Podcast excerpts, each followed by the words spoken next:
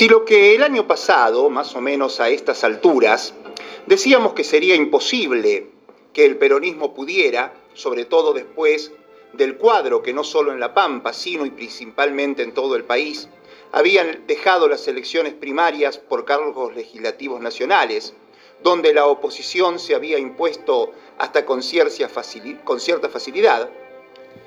Si ante eso el año pasado decíamos que dar vuelta a esos resultados en las elecciones generales sin el involucramiento definitivo, sin la participación activa de la mayoritaria línea plural, la que conduce el exgobernador Carlos Berna en campaña, para el peronismo, digo, iba a ser imposible lograr mejorar los resultados que había obtenido en las primarias, hoy bien podríamos decir que ni la decisión que tomó ayer el Consejo Provincial del Partido Justicialista, ni lo resuelto por los intendentes peronistas antes de esa reunión de ayer, hubiera sido posible si ya no estuviera, sino concreto, en un estado de avanzada resolución el acuerdo de todas las líneas internas del Partido Justicialista en cuanto a cómo afrontar las elecciones del año que viene.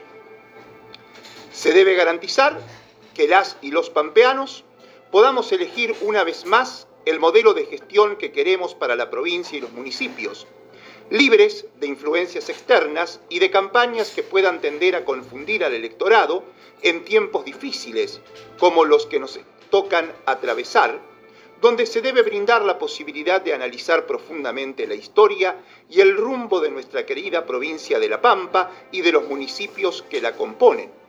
Es el argumento que eligieron los consejeros peronistas para dejar en manos del gobernador, tal como lo marca la Constitución, que establezca el inicio del programa electoral, haciendo público, dicen, nuestro aval político y acompañamiento a la decisión que Sergio Silioto en tal sentido resuelva.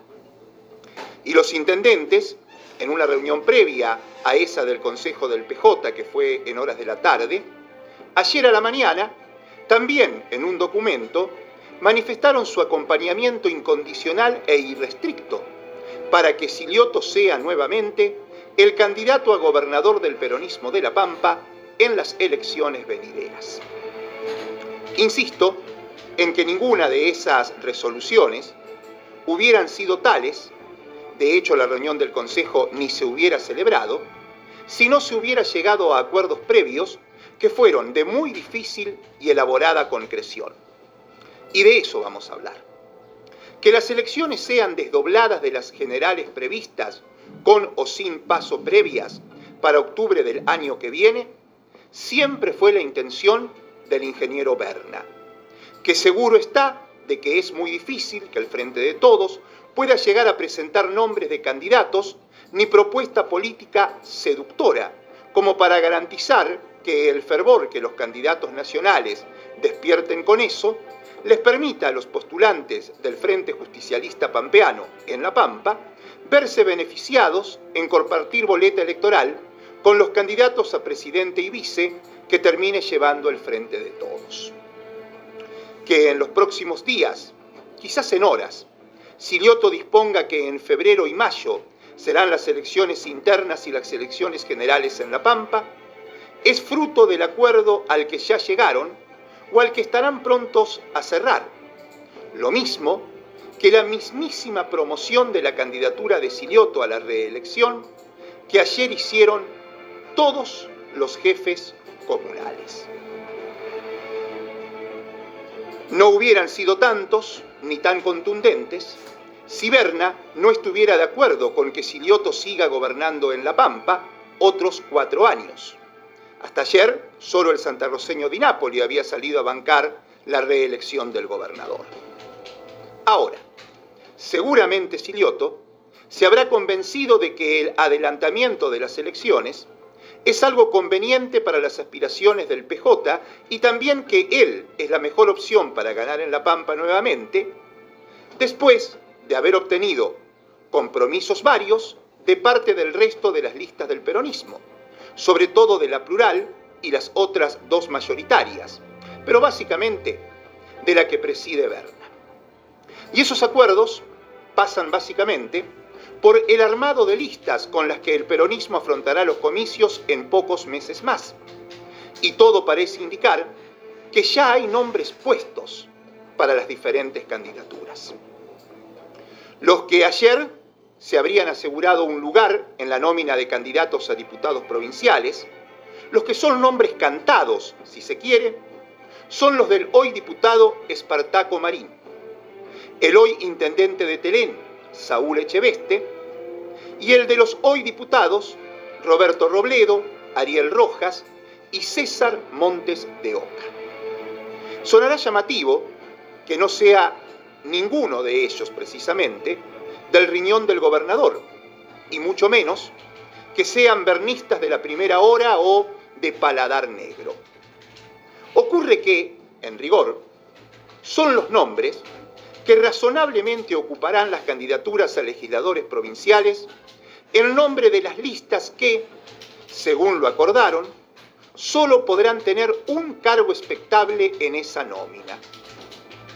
Un cargo para el marinismo, uno para la cámpora, otro para el nuevo espacio de participación, uno para el jorgismo compromiso peronista y uno más para el lescanismo identidad peronista. El Tacomarín, Saúl Echeveste, Roberto Robledo, Ariel Rojas y Montes de Oca. Entre ellos se van a repartir desde el lugar 10 al 15 los expectables de ingresar al cuerpo de la Cámara de Diputados el 10 de diciembre del año que viene. El peronismo tiene hoy 16 diputados, seguro después de las elecciones del año que viene por lo menos 15 va a tener. Bueno, entre el número 10 y el 15 van esos nombres que citábamos. Uno por línea. Los demás cargos, los que irán del 1 al 10, se repartieron con otra lógica, no la de dejar a ninguno afuera, como es la de estos últimos cinco. Dicen los que participaron de las reuniones o supieron pegar la oreja a la puerta de la habitación donde se delinearon los acuerdos, que Berna reclamó seis lugares para su sector y la reserva de la lapicera para poder tachar algún nombre que no le simpatizase de los que presenten los negociadores de las demás listas. Parece ser que la conclusión será en estos términos. La plural tendrá sus seis entre los expectables, por lo que a Silioto le quedarán cuatro diputados en esa condición. Pero habría logrado imponer que a los cuatro suyos nadie los pueda vetar. En síntesis, seis diputados serán bernistas, cuatro siliotistas y de los cinco restantes, uno por línea, siempre y cuando al ingeniero les caigan bien. Seguro que quedarán muchas cosas que pulir. Por ejemplo, quién será la candidata a vicegobernadora. A nadie escapa que tendrá que ser del norte. Y si es de esa zona, Bernista será. Alicia Mayoral será. Pero los marinistas por historia y los kirchneristas por resultados mostrados recientemente, habiendo ganado la interna de Santa Rosa en 2019 y dado vuelta a las elecciones del año pasado. ¿Se conformarán con un solo legislador? No es lo que se les escucha decir por lo bajo, sino a sus referentes, sí a los cercanos a sus referentes. Si la mitad de las candidaturas expectables deberán ser mujeres, si los nombres que apuntáramos antes en representación de las listas minoritarias fueran efectivamente esos, todos varones. De entre las seis bernistas y las cuatro siliotistas, ¿saldrán las siete u ocho mujeres necesarias? Los sindicatos, la CGT, ¿Se conformarán con tener a Robledo y Montes de Oca como representantes cuando estos en rigor formarán parte de la lista el nombre de sus propias agrupaciones políticas, el NEP e Identidad Peronista? Y si los cooperativistas ahora salen a pedir cargos, ¿dejarán que sean sus adversarios en listas opositoras? Digo los peronistas. ¿Dejarán que sean sus, adversarios los cooperativistas en líneas opositoras? Puede sonar bastante el río todavía, pero por más que desde ayer algunos medios de prensa especularan o directamente intentaran confundir haciendo una lectura alarmante de la ausencia de algunos referentes bernistas en la reunión del Consejo Partidario, las aguas parecen haberse tranquilizado bastante en el peronismo si se ha llegado a lo de ayer, a que se definiera que se adelantarán las elecciones y que Silioto será el candidato a la reelección, bancado por todos y todas.